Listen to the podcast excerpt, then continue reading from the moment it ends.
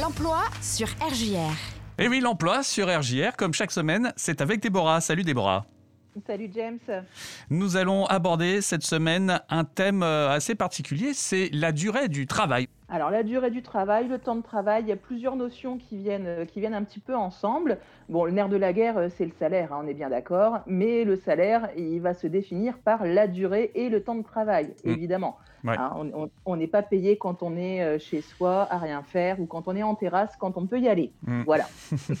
Donc définir déjà euh, ce que c'est que du travail effectif, parce que, ben écoute, je pense que tu es un petit peu comme moi, on est des personnes sérieuses, on arrive une demi-heure en avance au boulot pour avoir le de prendre un petit café ou de se préparer. Mais ça, c'est pas du temps de travail, on est bien d'accord. On est d'accord, effectivement, que le temps, Bon. il démarre à partir du moment où on se met en action.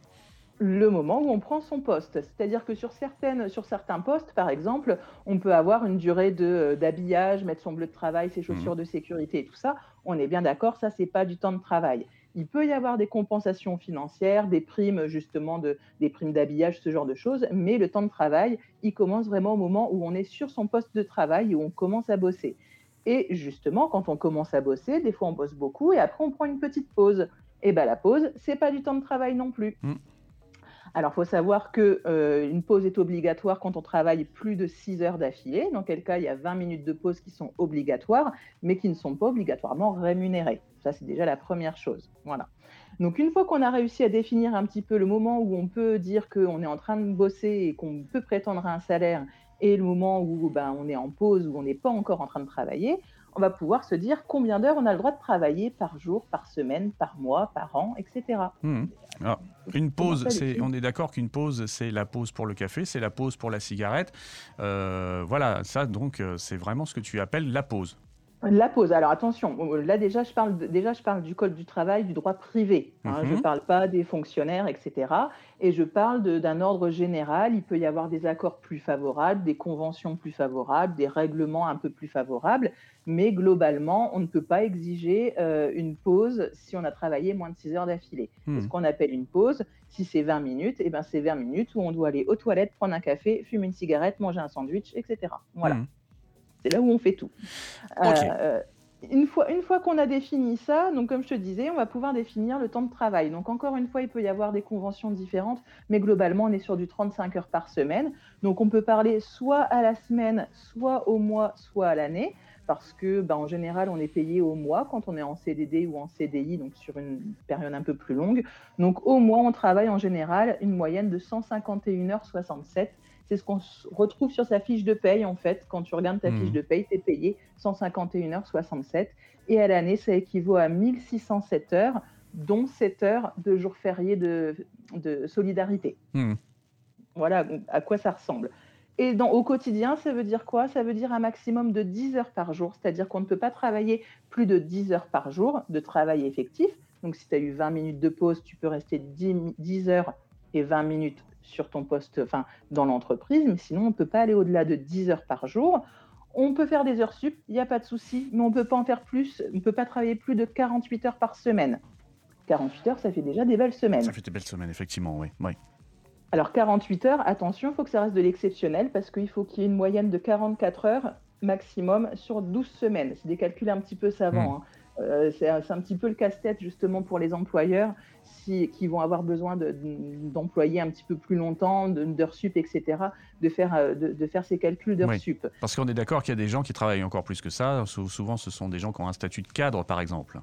Alors après ça, ce sont des, des- des professions, en tout cas des, euh, des statuts qui vont être un petit peu différents, où là, il va y avoir souvent des forfaits. Donc là, il y a aussi euh, euh, ce qu'on on dit souvent, bah, moi je suis au forfait, j'ai pas d'horaire. Mhm. Oui, alors c'est pas tout à fait le cas. hein. Le, le- le- le- le forfait doit être défini, doit être défini aussi dans, un nombre d'heures maximum, un nombre, enfin des horaires aussi définis, un nombre de jours. Tout doit être défini et, et malheureusement tout doit être écrit et signé. hein. Mhm. On ne peut pas l'inventer comme ça.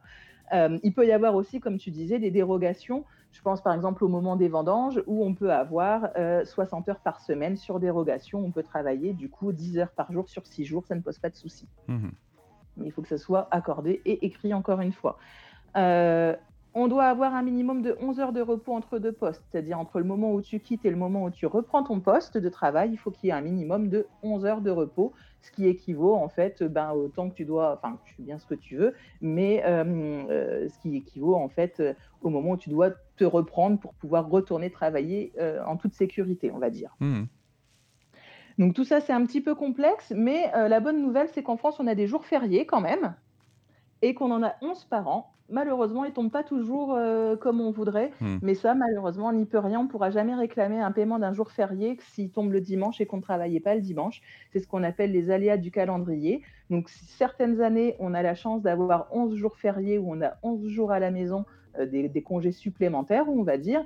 Et il y a d'autres années, comme cette année, où le 1er mai et le 8 mai, bah, ça tombe un samedi. Et du coup, bah, on ne peut pas réclamer davantage, en tout cas, à son employeur si les jours fériés ne tombent pas comme on veut c'est pas top, je te l'accorde. mais bon.